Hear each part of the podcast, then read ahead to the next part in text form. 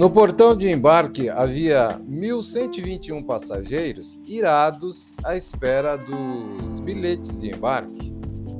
Todos, era o que parecia, estavam muito aborrecidos com o encarregado do portão.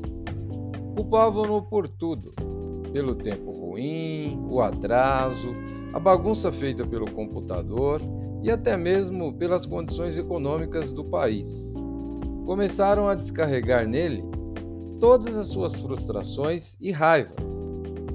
O encarregado do portão era um rapaz louro de pele clara que, à medida que cada pessoa o usava como saco de pancadas, a vermelhidão de seu pescoço começava a aumentar. Aproximando-se, o que se podia ver era um cara totalmente vermelho.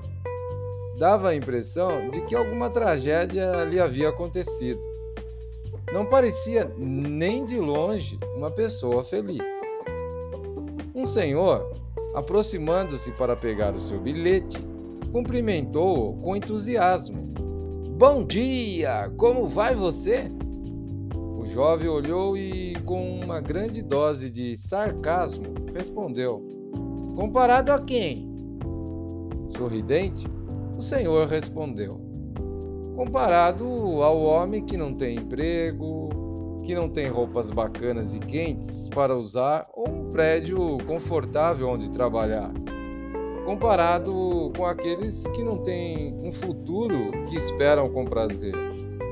E especialmente comparado com pessoas que vivem em países onde não há liberdade de expressão, de movimento, de culto. A propósito, como vai você? Nesse cenário, a mudança que pôde acontecer num ser humano foi completa, total e instantânea. Após essas perguntas comparativas, a boca do rapaz se abriu num sorriso tão largo que ele poderia, se quisesse, comer uma banana de lado e respondeu: Estou cada vez melhor e melhor, e obrigado por ter me lembrado disso. A mudança de atitude no jovem funcionário resultou de uma mudança notável em seus atos. Na verdade, ele ficou tão emocionado que colocou o senhor na primeira classe. E a emoção continuou enquanto atendia os outros passageiros. Ficou mais alegre, mais cortês e mais paciente com as queixas. Você acredita que, como resultado de uma conversa que durou menos de 30 segundos, ele se tornou instantaneamente o melhor encarregado de portão e melhor atendente da companhia? Sim ou não? Você acha que no estado de espírito anterior ele tinha mesmo uma chance de conservar um bom atendimento e, consequentemente, o emprego? Sim ou não?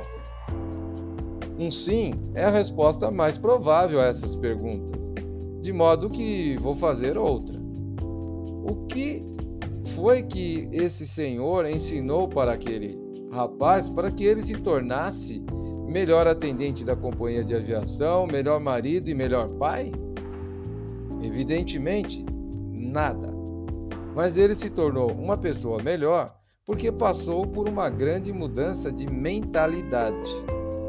Vale lembrar que o tempo continuava ruim, os aviões continuavam a sair com atraso, o computador ainda estava fora do ar e não diminuíra nada a raiva dos passageiros.